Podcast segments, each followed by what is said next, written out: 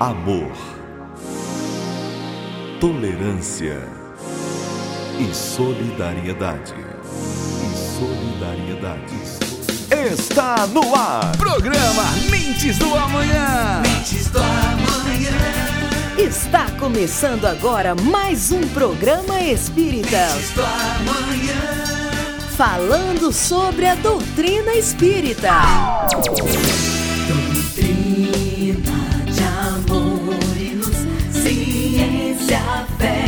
Consolação.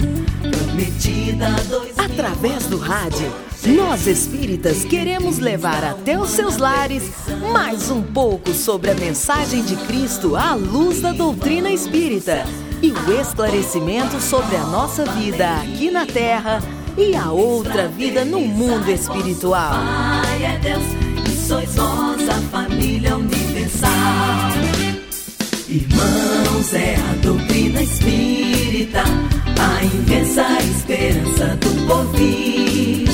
Marchai ao clarão da luz bendita e nascer e renascer, amar e progredir. Doutrina de amor e luz, ciência, fé e consolação.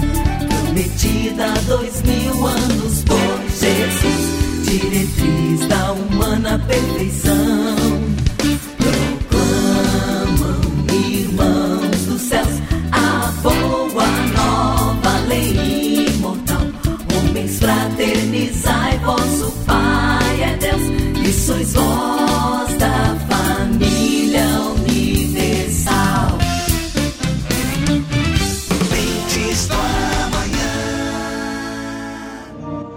Vocês vão ouvir agora as palavras de Luciano Cícero. Olá, amigos. Eu sou Luciano Cícero e hoje nós vamos falar sobre um assunto muito interessante e importante referente aos transtornos mentais de acordo com a ótica espírita.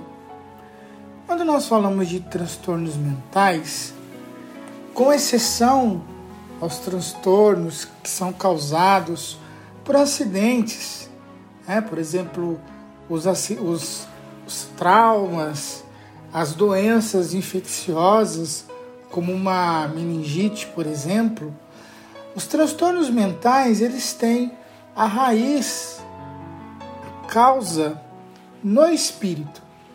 Então, sempre que nós ah, olharmos alguém, eh, conhecermos alguém, ou se tivermos alguém na família com transtorno mental, nós podemos entender que a causa desse transtorno ela está no espírito. Então, como é que a gente entende a manifestação dos transtornos mentais à luz da doutrina espírita?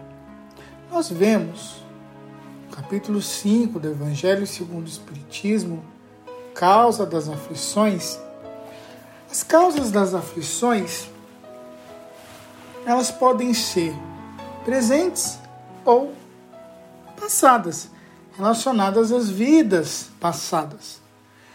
Isso quer dizer que muitos espíritos que reencarnam com os transtornos mentais, eles trazem isso impresso no código genético, impresso na sua formação.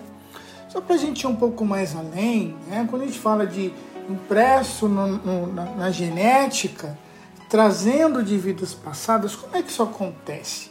né? Quando eu tenho que reencarnar com a necessidade de corrigir um, um- um erro do passado e venho corrigindo essa, esse esse erro através de um transtorno mental, o meu perispírito, lembrando que nós temos um corpo físico e um corpo espiritual.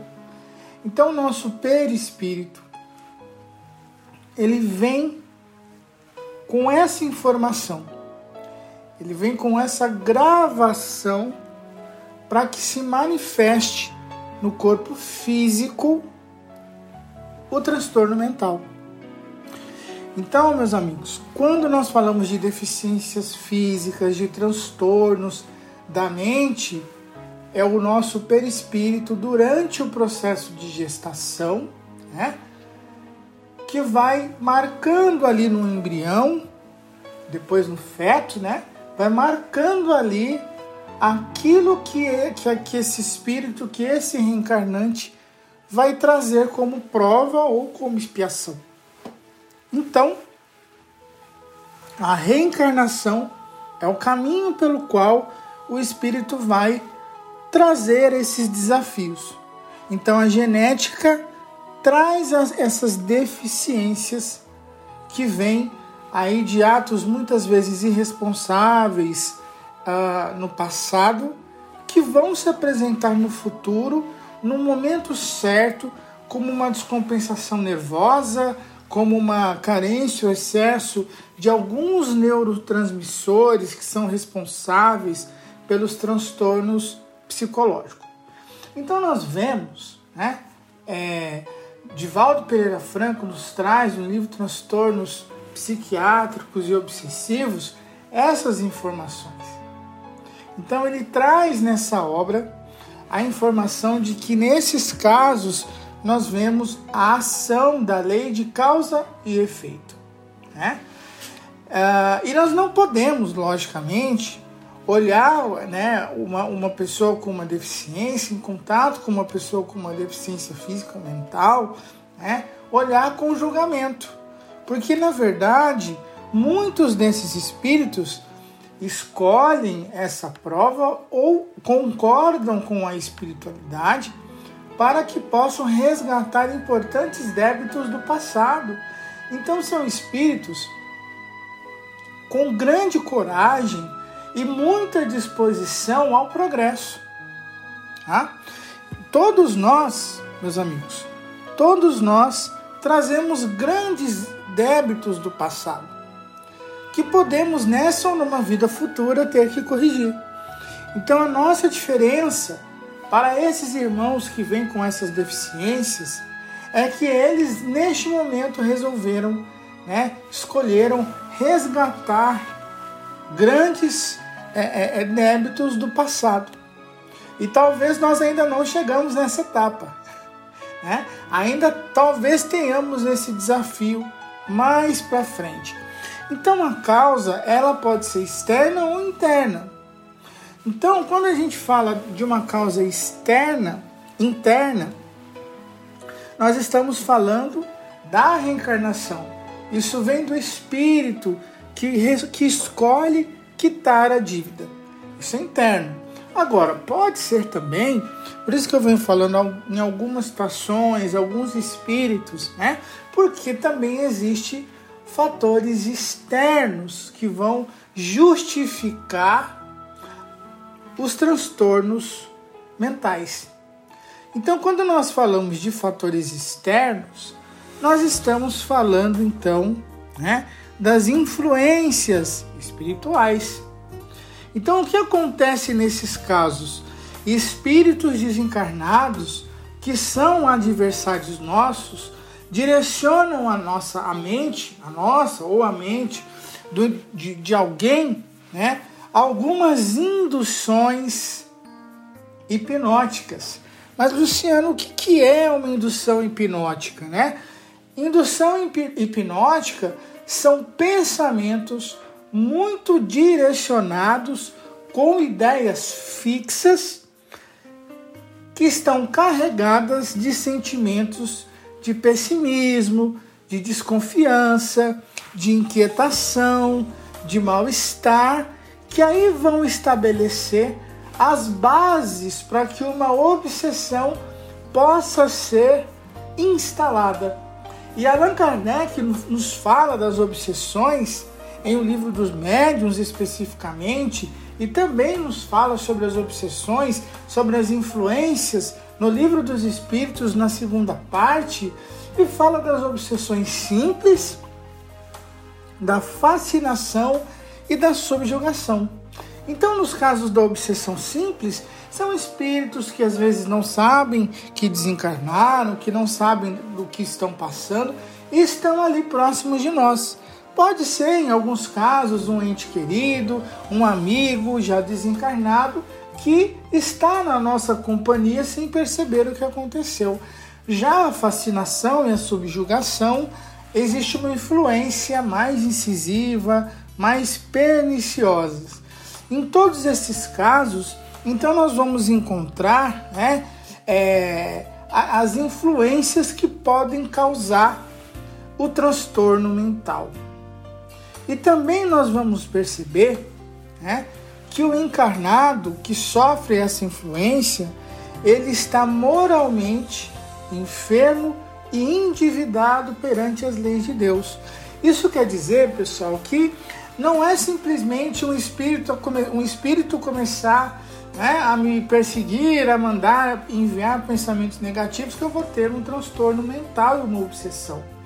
Na verdade, isso vai acontecer quando eu já estou moralmente enfermo. Mas o que é moralmente enfermo?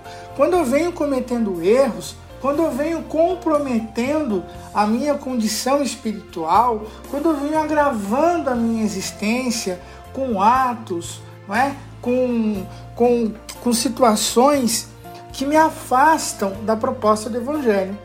E aí eu vou ficando moralmente enfermo perante as leis divinas e vou fazendo aquilo que a lei divina não estabeleceu. Então eu vou é, prejudicar alguém, vou me prejudicar, vou comprometer a minha existência, como eu já disse. E aí nós estamos falando de espíritos que vão trazendo para sua reencarnação graves provações ou é, expiações reeducativas. E aí a cada um segundo as suas obras, porque muitas vezes, nesses casos, essas, esses transtornos eles começam como consequência de erros ainda dessa vida. Tá? Então, independente da categoria dessa, é, é, desse, dessas influências, a obsessão ela é uma enfermidade de longo curso. E aí, é, muitas vezes, para a pessoa que precisa é, é cuidar e tratar dessas obsessões, ela precisa de um tempo. E é um longo tempo de reforma íntima, de reflexão com relação às bases do Evangelho, de práticas elevadas que vão me distanciar dessas influenciações. Os tratamentos especializados, psiquiátricos, psicológicos, terapêuticos diversos, são indispensáveis porque eles podem então traduzir aí melhorias, eles podem trazer condições melhores para o indivíduo que passa por essa situação. Né? Então, todavia, esses hospedeiros, esses espíritos desencarnados, eles não foram afastados. Então, eles persistem, eles continuam com as influências. Então, é muito importante o cuidado, né? a vigilância para que o indivíduo consiga se livrar da influenciação que ele vem sofrendo. Então, quando existe uma mudança do comportamento mental e moral do enfermo, da pessoa que está passando por esse transtorno, né, e, consegue mudar os seus sentimentos e os seus pensamentos, o que, que a gente vai perceber? O indivíduo ele começa a buscar o bem, ele começa a fazer coisas que são positivas, e aí começa a recuperação, recebendo então o processo terapêutico, os medicamentos a mudança começa a surgir. Nós vemos, meus amigos, que o espiritismo ele mostra as causas e os objetivos dos sofrimentos, sejam eles físicos ou morais.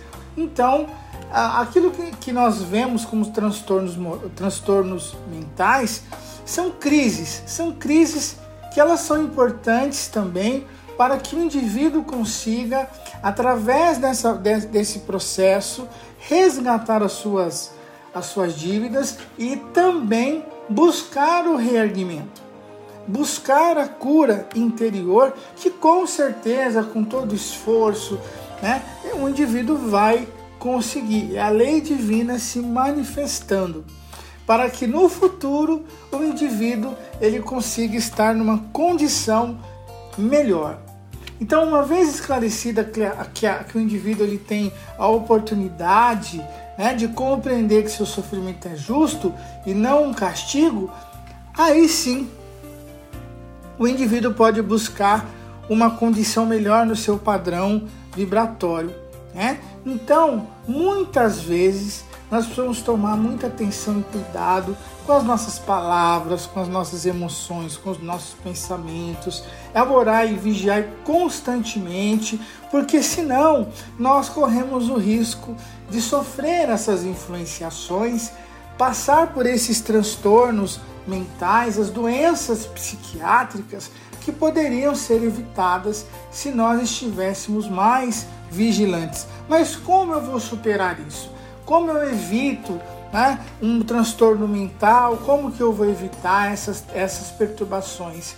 Orando, vigiando, cuidando das condutas, é, atento aos pensamentos e sentimentos e diante de uma constante de pensamentos muito negativos, destruidores, é pedir o auxílio, o socorro na casa espírita, na região que, na religião que pertença, o auxílio médico, o auxílio psicológico, com o entendimento de que é um momento crítico, mas existe a grande possibilidade do auxílio material unido ao auxílio espiritual, que essas situações sejam ultrapassadas.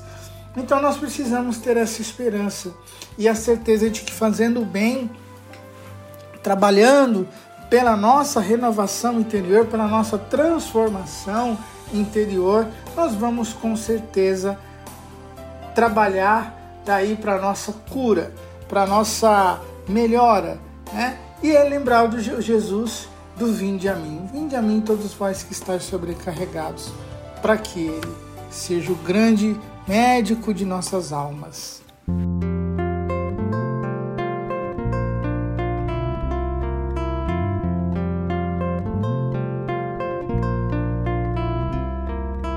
Vem que eu te farei um pescador de homens. Se perseverares, serás cefas, pedra, e onde a agonia do vazio medra, frutificarás a mitigar a fome.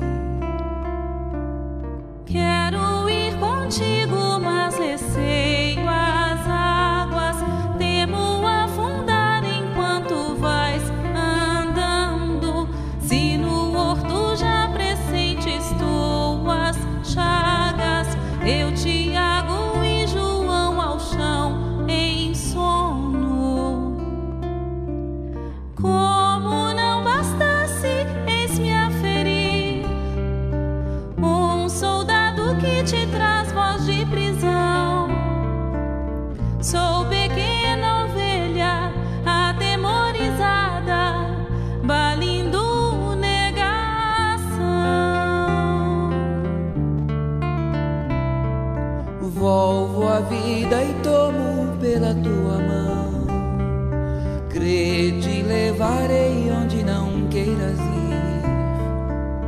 Pedro, tu me amas. Pedro, tu me amas.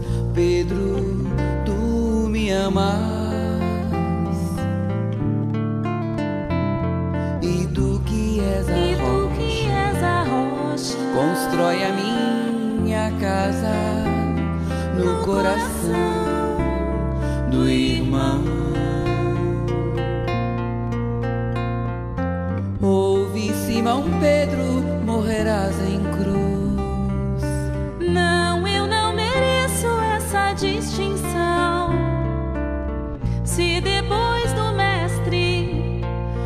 martírios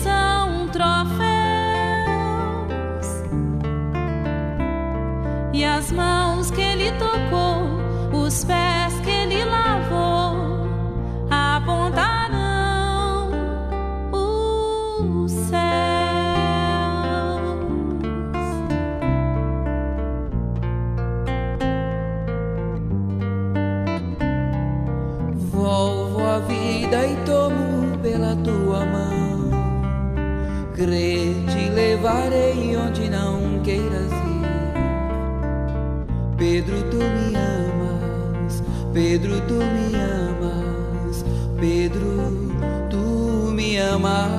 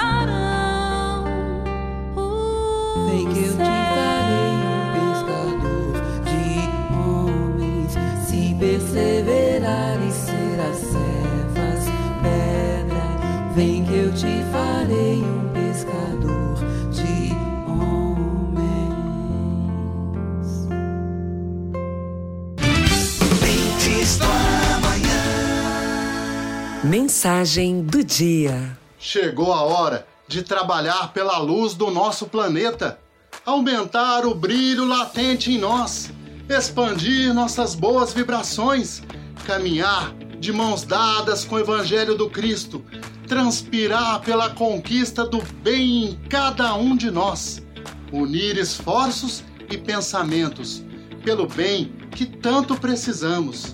E assim iluminar nosso caminho e de todos que caminham ao nosso lado. É tempo de louvar, é tempo de orar, é tempo pra gente despertar pro mundo nosso amor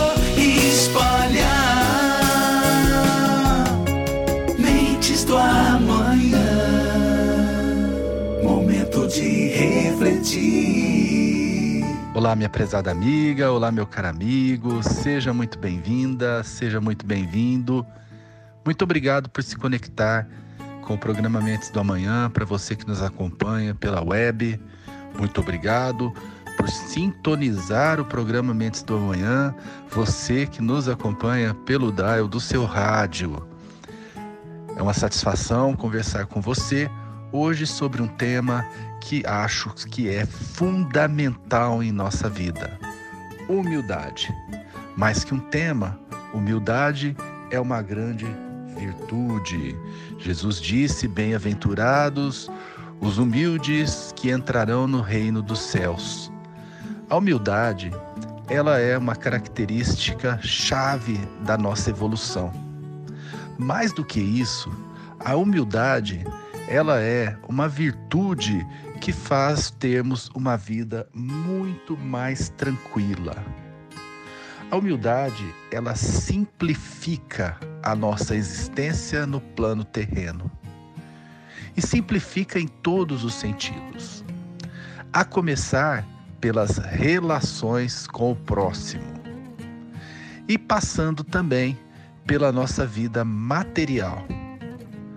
No que tange a vida material, a humildade simplifica no sentido de que nós não ficamos buscando querer obter mais do que nossas possibilidades permitem, e isso contribui, claro, com a nossa saúde.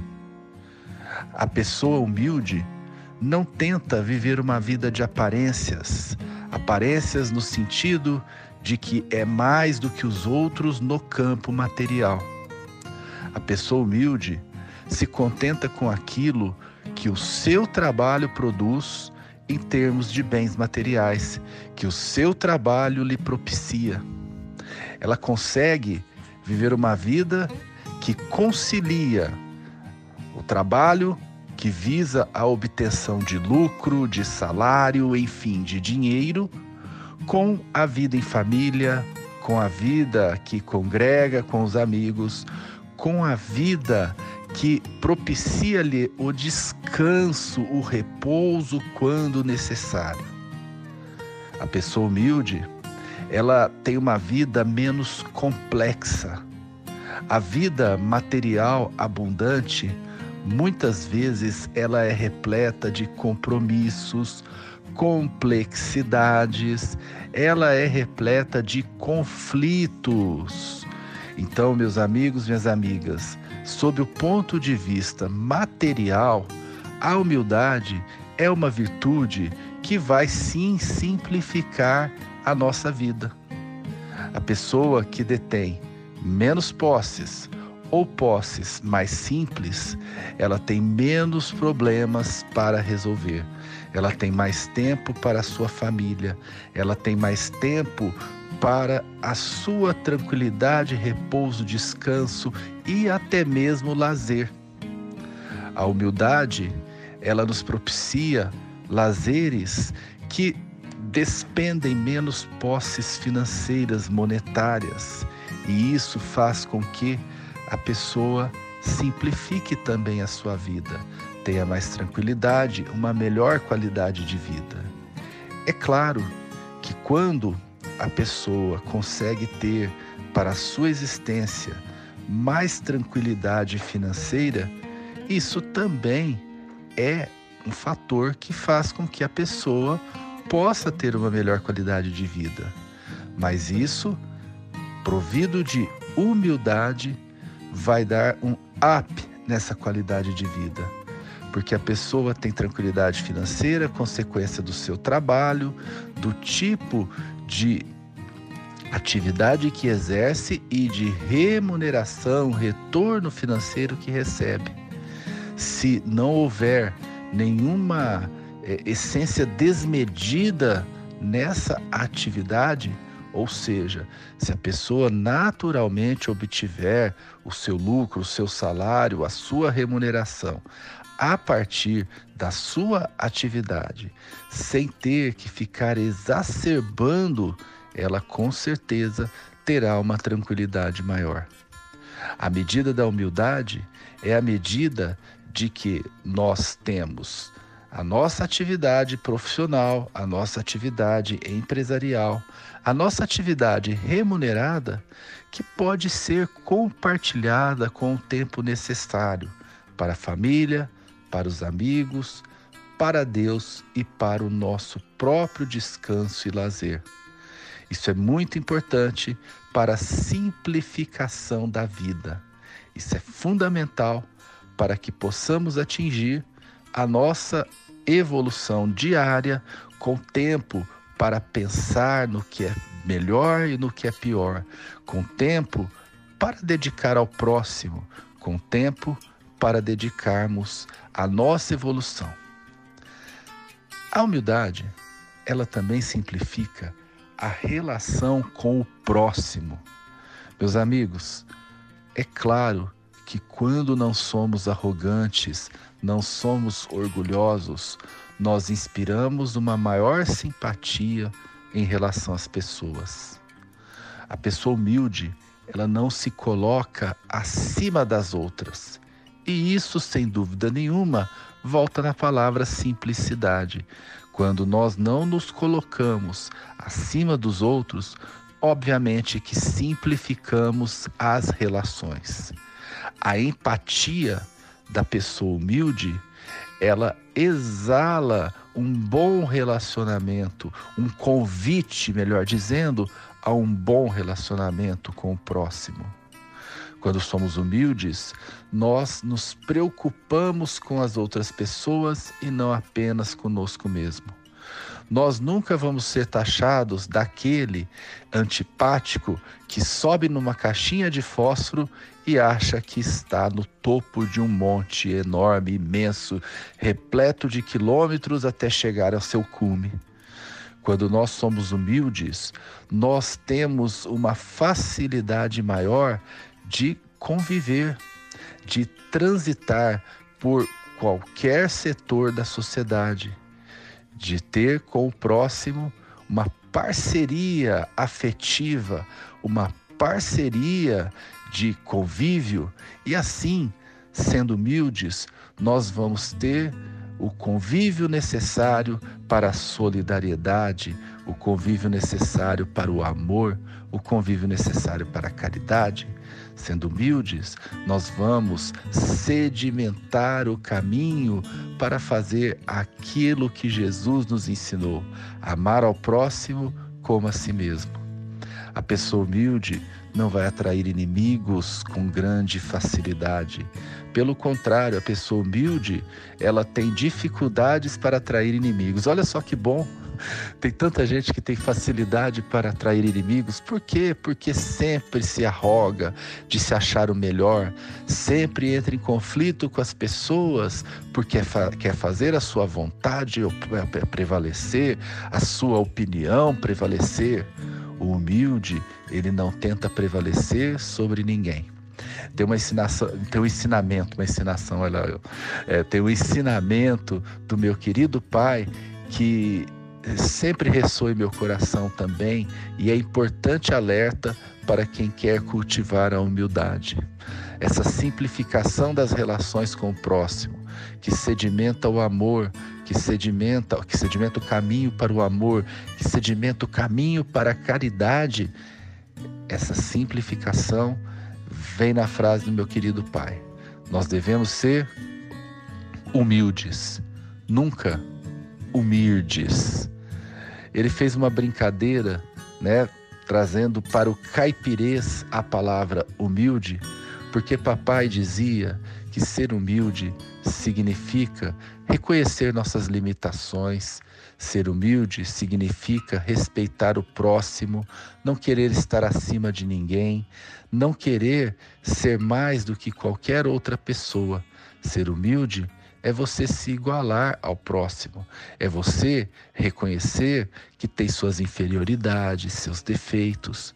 Mas ser humilde não significa que nós seremos, entre aspas, bobos, que seremos passados para trás, que não lutaremos pelos nossos direitos, que não nos postaremos diante dos conflitos. Mas se fizermos isso com humildade, ou seja, sem orgulho, sem arrogância, sem querer ser mais que ninguém, nós com certeza vamos nos envolver em relações empáticas, nós vamos nos envolver em relações solidárias, nós vamos nos envolver em relações sinérgicas, em que prevalecerá para com o próximo o bom convívio, a boa e velha harmonia entre as pessoas. E com isso, nós seguiremos enchendo nosso coração de paz, de tranquilidade, para que possamos seguirmos firmes no caminho da nossa evolução espiritual, no, do, do nosso amadurecimento como seres criados por Deus para sermos perfeitos. Então, meus amigos, sobre humildade é isso simplifique. Simplifique sua relação com o próximo, sem arrogância, sem querer ser mais, sem deixar o orgulho contaminar. Simplifique a sua vida material, para que você tenha tempo para si, para o próximo, para a família e para Deus. Por falar em Deus, fique com Deus. Um grande abraço e até a próxima semana, se Deus quiser.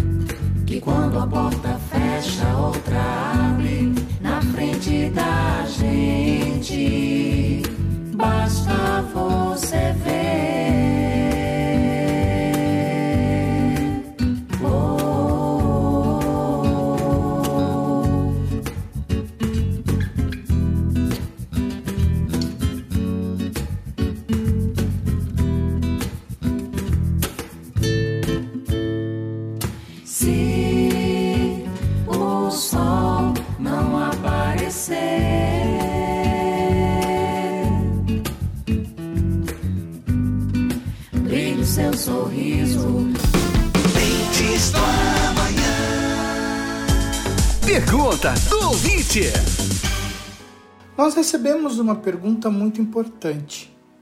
Existem relações entre loucura e obsessão? Como diferenciar a questão da doença física e a influência espiritual? Boa parte das doenças tem a sua origem no espírito.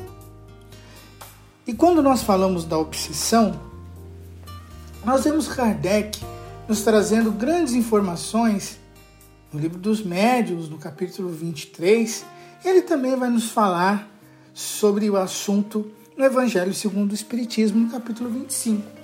Quando ele nos fala da obsessão, até para nós entendermos a questão com as doenças, né?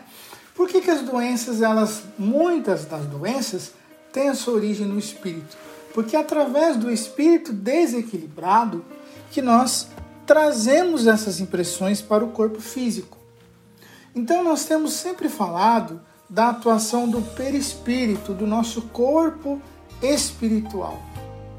O espírito, quando entra em desequilíbrio, em um estado de perturbação, o espírito ele é um grande campo de energia, um, um grande campo de vibração que transmite transmite essas impressões para o nosso perispírito, que é uma energia muito densa, muito próxima já do corpo físico, que é extremamente denso materialmente falando, né? E então o perispírito ele grava essas impressões no corpo físico. Por isso que existe essa relação das doenças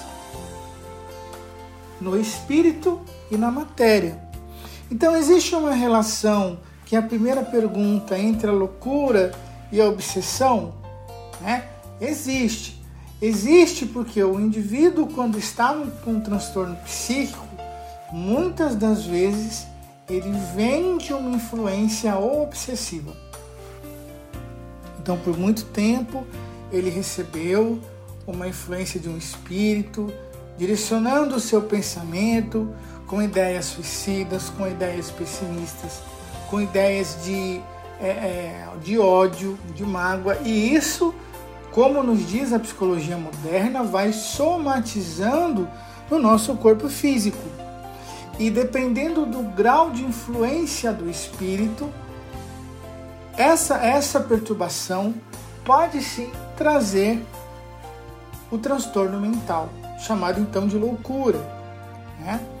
E aí, como que a gente vai fazer essa diferença né, entre a doença física e a doença espiritual? nós somos doentes da alma que manifestamos essas doenças no corpo. Nós somos doentes e temos doenças. Doentes da alma, doentes do sentimento. Muitas vezes isso vai acabar influenciando no nosso corpo físico. Então, como que a gente vai diferenciar uma coisa da outra? Né? Se eu estou doente, se eu estou recebendo uma influência espiritual. O caminho é sempre nós analisarmos como estão os nossos pensamentos e os nossos sentimentos. Né? Então aí a gente consegue diferenciar a doença física e a influência espiritual. Então, por exemplo, amanhã eu acordo com uma gripe, uma forte gripe Porém, eu estou emocionalmente bem, eu me alimento bem, não tenho raiva de ninguém, né? não tenho desviado os meus pensamentos. Então, muito provavelmente, eu peguei uma friagem ou estive próximo de alguém que estava é, gripado e acabei pegando uma gripe. Então, isso eu consigo diferenciar. Ah, eu acordei com, com uma dor lombar, eu acordei com, com uma dor física, e aí eu vou analisando o que eu fiz durante a noite. Às vezes foi um mau jeito, às vezes, às vezes alguma coisa que eu fiz que me trouxe é, é, é esse mal-estar. Né? E aí eu vou, eu vou no médico, descubro que eu tenho uma hérnia, eu tenho um problema físico que está relacionado à minha postura ou algum problema relacionado à minha alimentação, ou alguma doença que está relacionada a um hábito sedentário. Então, por aí eu vou analisando qual a causa e a, qual a origem e se existe ou não uma influência espiritual. Né? O fato de eu ter determinados hábitos, eles não está relacionado a uma influência espiritual. Eu preciso analisar quais são os meus pensamentos e hábitos perniciosos que podem fazer com que eu adoeça. E aí nós estamos falando de questões maiores, questões que vão me trazer sentimentos de raiva, de ódio, dificuldade de perdoar, que vão me deixar resistente com relação a determinadas mudanças, inflexíveis no comportamento, agressivos. Então são questões maiores. E aí quando eu adoeço, eu preciso analisar se esse adoecimento não tem causa na minha estrutura mental e emocional. Se a resposta for sim, muito provavelmente eu estarei também na companhia de um espírito inferior. Porque, primeiro, a influência é a nível mental. Então, isso vai fazer com que os meus pensamentos mudem. Então, eu começo a gostar menos da vida, eu me valorizo menos, eu subestimo as minhas capacidades, eu tolero menos, eu não cuido de mim mesmo e aí eu começo a mudar hábitos que podem me fazer adoecer. E aí eu começo a perceber, a partir de, de ter adoecido, que também o meu comportamento, as minhas emoções mudaram.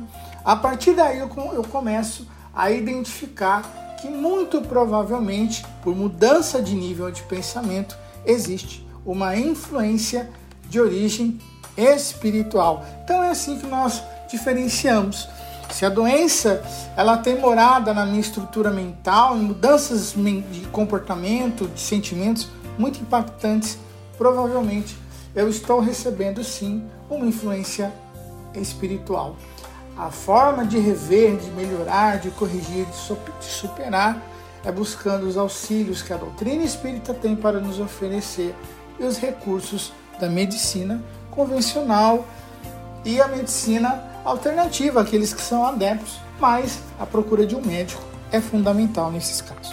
Ei, quer saber mais? Então mande sua pergunta pelo WhatsApp 16 99400 5767. Ouça agora uma entrevista editada da Rádio Defran entrevistando Geraldo Lemos Neto. Olá, eu sou Carlos Jimenez. Começa agora o seu programa Roda Viva do Espiritismo. Ele é dirigente da Casa de Chico Xavier de Pedro Leopoldo, do portal e da TV Saber Espiritismo e também do grupo espírita Saber Amar, lá de Belo Horizonte.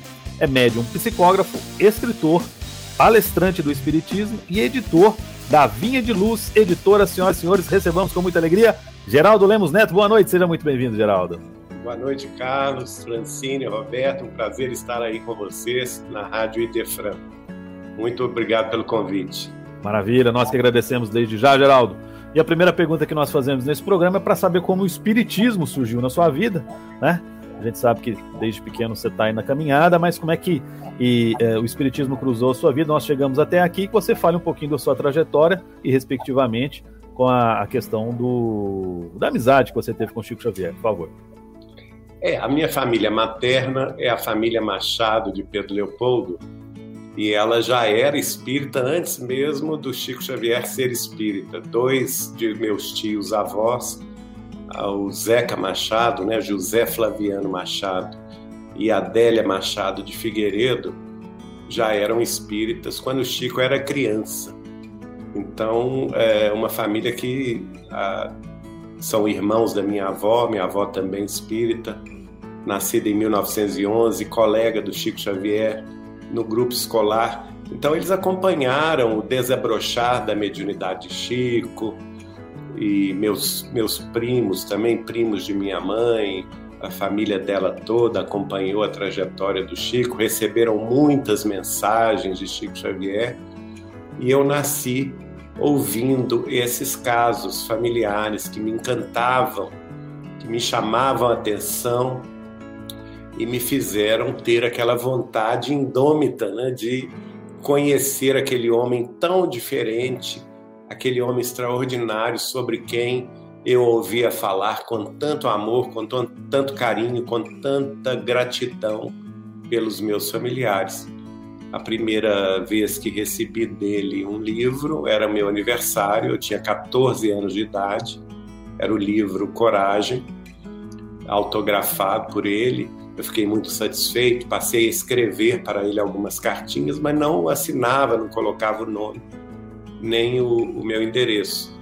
E quando foi em 81, já com 19 anos de idade, vim a conhecê-lo na cidade de São Paulo, no Centro Espírito União, porque minha tia-avó Nair, também contemporânea dele, de Pedro Leopoldo, residente em São Paulo, trabalhava no centro e ele ia lá lançar dois livros.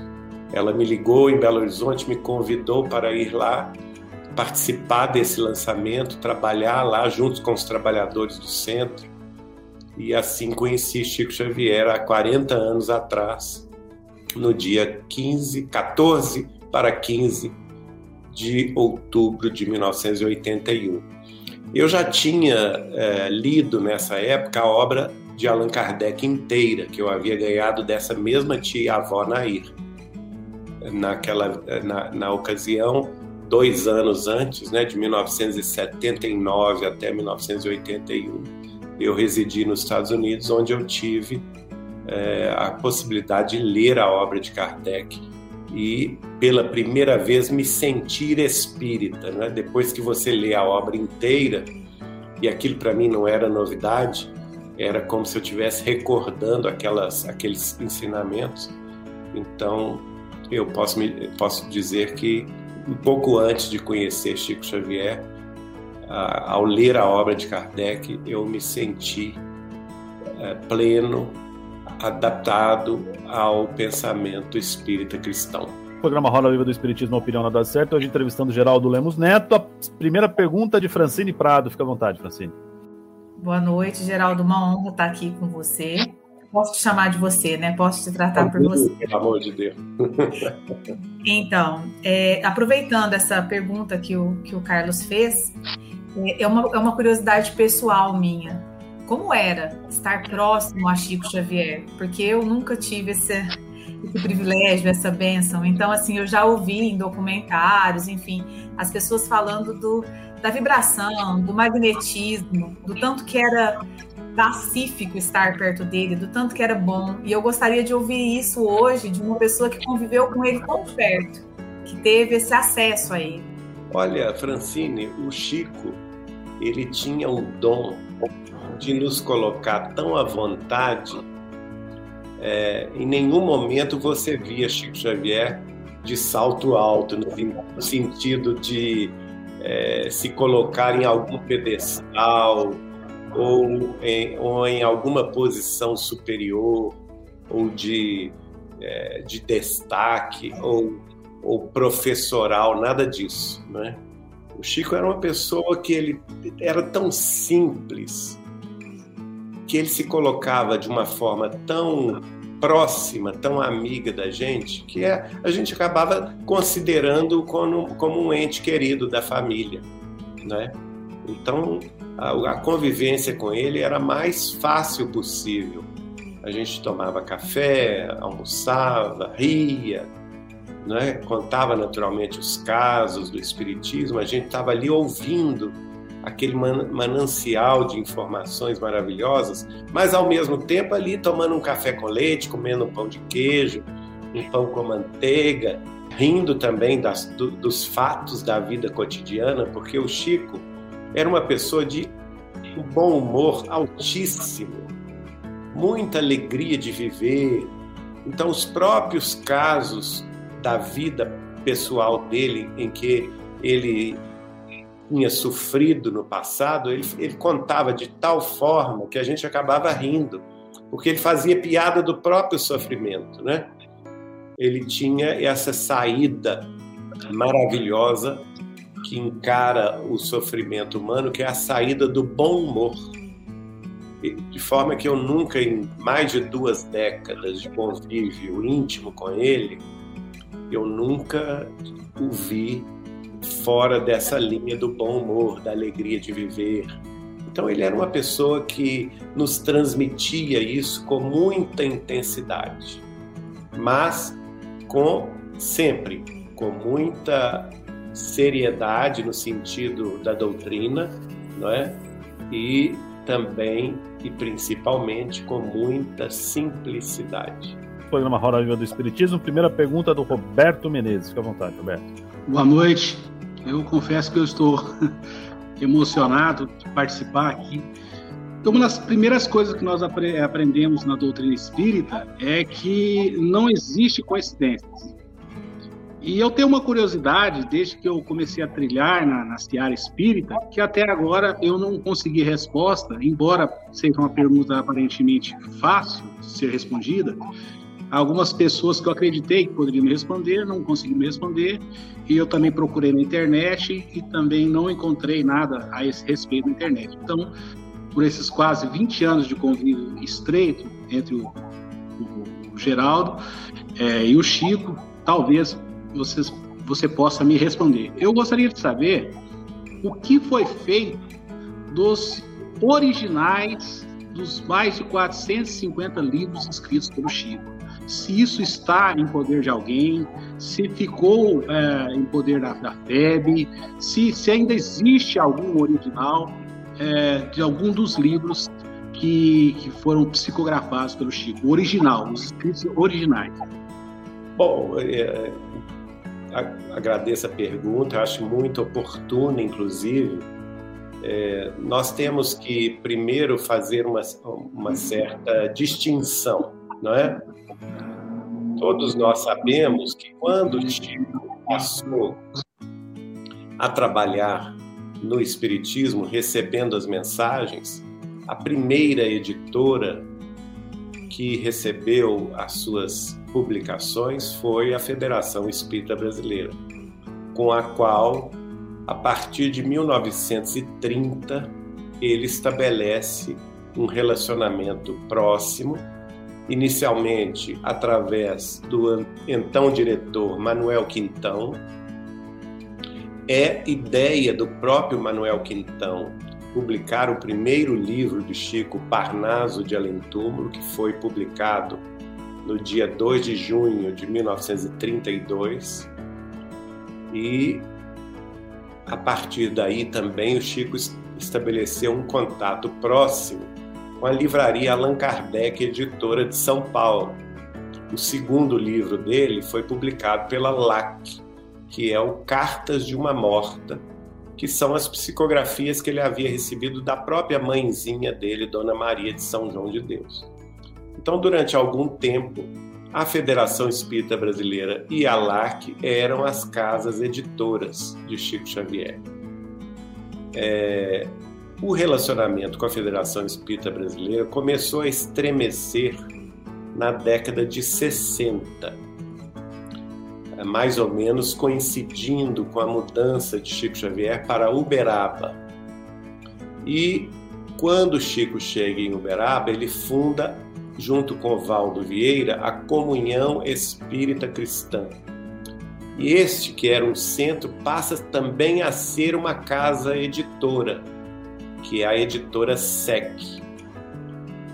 O relacionamento dele com a Federação Espírita Brasileira azeda de todo em 1972 e nós temos uh, documentos, naturalmente assinados por ele, que contam essa história. Oportunamente vamos revelar.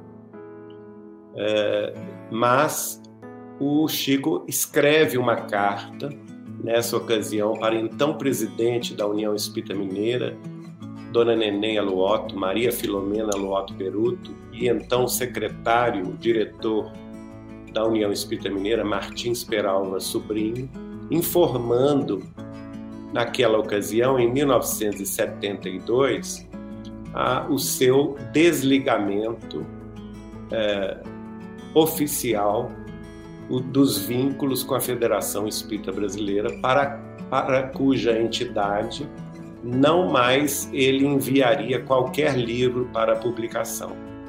E a partir daí, o próprio Chico vai incentivar famílias amigas de São Paulo, do Rio, de Belo Horizonte, a, de Uberaba, a fundar editoras espíritas.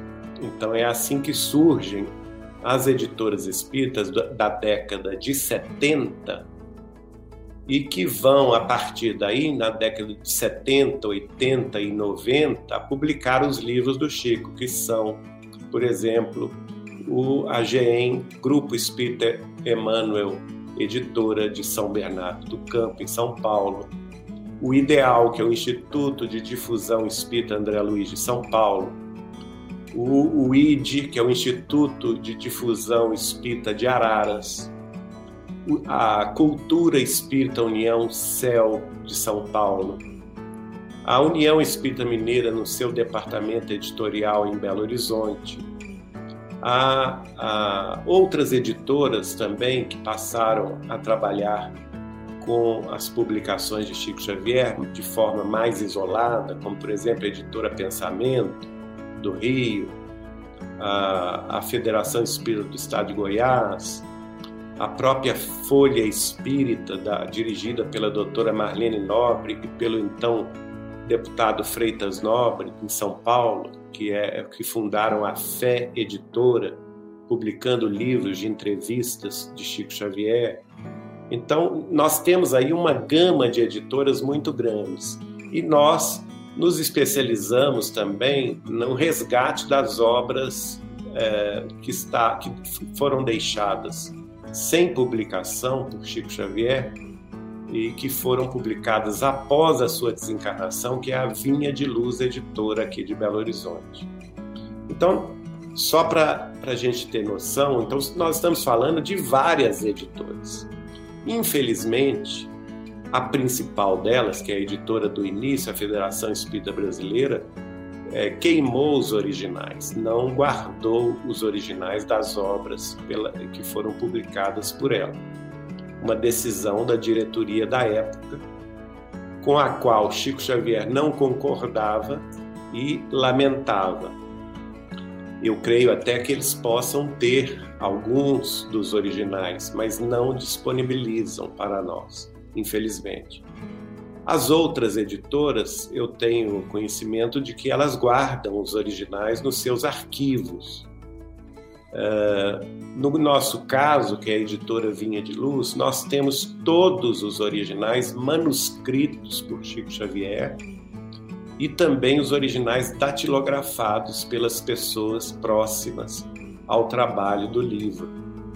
E é, nós tivemos nos últimos dois, dois anos e meio, três anos, um trabalho longo de digitalização desses originais. E a partir de agora, desta semana de, de julho, meados de julho de 2021, estaremos publicando os originais da nossa editora Vinha de Luz, editora da psicografia de Chico Xavier nos seus manuscritos originais para deleite de todo o nosso público espírita cristão. Porque nós cremos que isso é uma propriedade moral, uma propriedade é, espiritual de Chico Xavier, sobre a qual temos a obrigação de preservar e dar conhecimento à comunidade espírita. Termina agora mais um programa Mentes do Amanhã. Deus abençoe e até o próximo programa. Mentes do Amanhã.